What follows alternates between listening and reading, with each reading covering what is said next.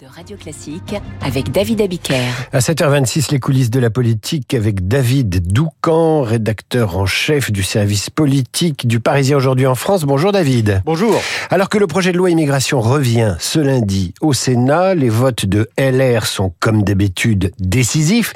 Et depuis des mois, Gérald Darmanin n'a pas ménagé ses efforts pour séduire la droite. Oui, sur le fond, d'abord en reprenant à son compte de nombreux amendements proposés par son ancienne famille, par exemple la transformation de l'aide médicale d'État en aide médicale d'urgence, mais aussi sur la forme. Depuis des mois, le ministre de l'Intérieur reçoit régulièrement des députés et sénateurs LR dans son bureau place Beauvau. S'il fait frais, il allume lui-même un petit feu dans la cheminée et quelle que soit la température, il propose des bières. Si les élus ne se sentent pas encore comme chez eux, ils n'ont qu'à porter le regard au mur où sont placardés une affiche de campagne du RPR des années 80 et une autre de l'UNR du général de Gaulle. On y trouve aussi un portrait de Philippe Séguin.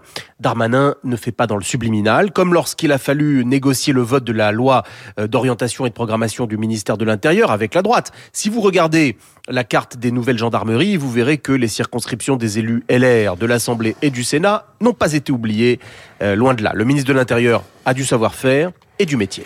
Alors les bières et le poster euh, à l'ancienne, UNR, RPR, est-ce que cela suffira? Alors rien n'est moins sûr. Euh, ces relations avec la droite sont complexes. C'est un peu amour-haine. Amour de certains, quelques députés et sénateurs, qui anticipent en lui, qui sait, l'avenir pour la droite après Macron.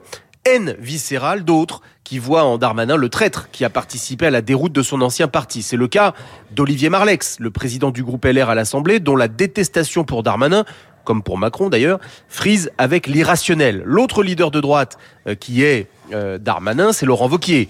Pas tant parce qu'il lui reproche d'avoir trahi, mais surtout parce qu'il voit en lui un rival pour 2027. Sachez d'ailleurs euh, que Vauquier a fait passer des consignes à ses amis députés pour planter le texte. Et avec Vauquier, vient Ciotti. Il s'entend pourtant très bien avec Darmanin en privé, mais le patron euh, du parti s'opposera frontalement et ne bougera pas d'un pouce. Sans réforme constitutionnelle, le projet de loi du gouvernement est voué à l'inefficacité comme tous les précédents. Voilà ce qu'il répétera jusqu'à la fin. Bref, on se pince, mais la mauvaise pièce des retraites est-elle en train de se rejouer? Euh, Puisque le gouvernement doit négocier avec une droite, d'une part divisée et d'autre part obsédée euh, par 2027. Il y a toutefois une différence de taille. Les 64 ans était extraordinairement impopulaire, alors que les Français sont massivement favorables à la réforme du gouvernement sur l'immigration, comme le montre encore le dernier sondage Opinionway exclusif pour le Parisien. Voilà de quoi peut-être faire réfléchir certains députés LR.